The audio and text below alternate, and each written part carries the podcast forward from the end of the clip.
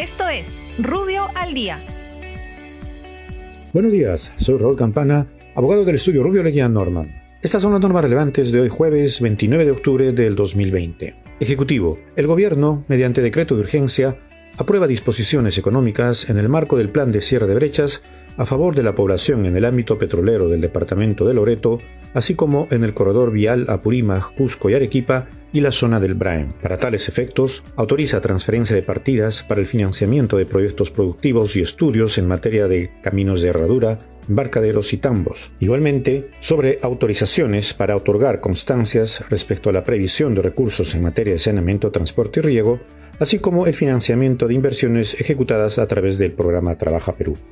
Finalmente, autoriza al Ministerio de Inclusión y Desarrollo Social modificaciones presupuestarias para atender al incremento de cobertura de personas con discapacidad severa. Presidencia del Consejo de Ministros. La Presidencia del Consejo de Ministros prorroga el estado de emergencia hasta el 30 de noviembre del presente, manteniendo las restricciones de inmovilización y distanciamiento social vigentes, tales como el toque de queda, prohibición de reuniones, restricción a la inviolabilidad de domicilio y libertad de tránsito.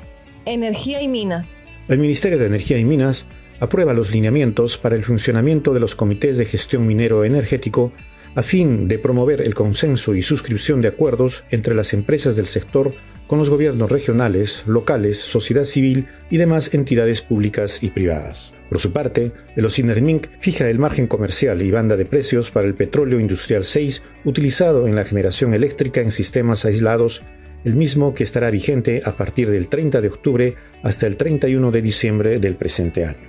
RENIEC. El RENIEC prorroga vigencia de los DNI caducos o que estén por caducar desde el 1 de noviembre hasta el 31 de diciembre del 2020 a fin de viabilizar el acceso para todos los actos civiles, comerciales, administrativos, judiciales y en general todos aquellos que por mandato legal deban ser presentados durante dicho periodo. Muchas gracias, nos encontramos mañana. Para más información ingresa a rubio.pe. Rubio, moving forward.